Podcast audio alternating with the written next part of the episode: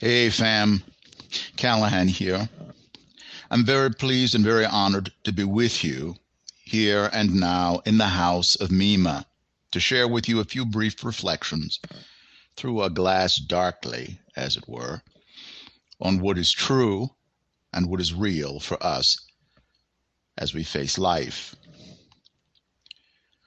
On the question of our purpose,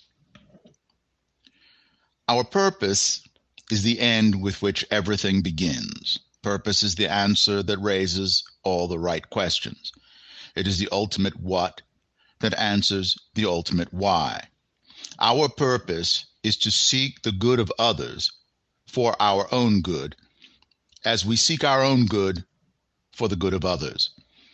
As we seek the good of others for our own good and seek our own good for the good of others, we find everything that we are really looking for our contentment, our enjoyment, and our fulfillment. That's all, folks. Until next time, peace.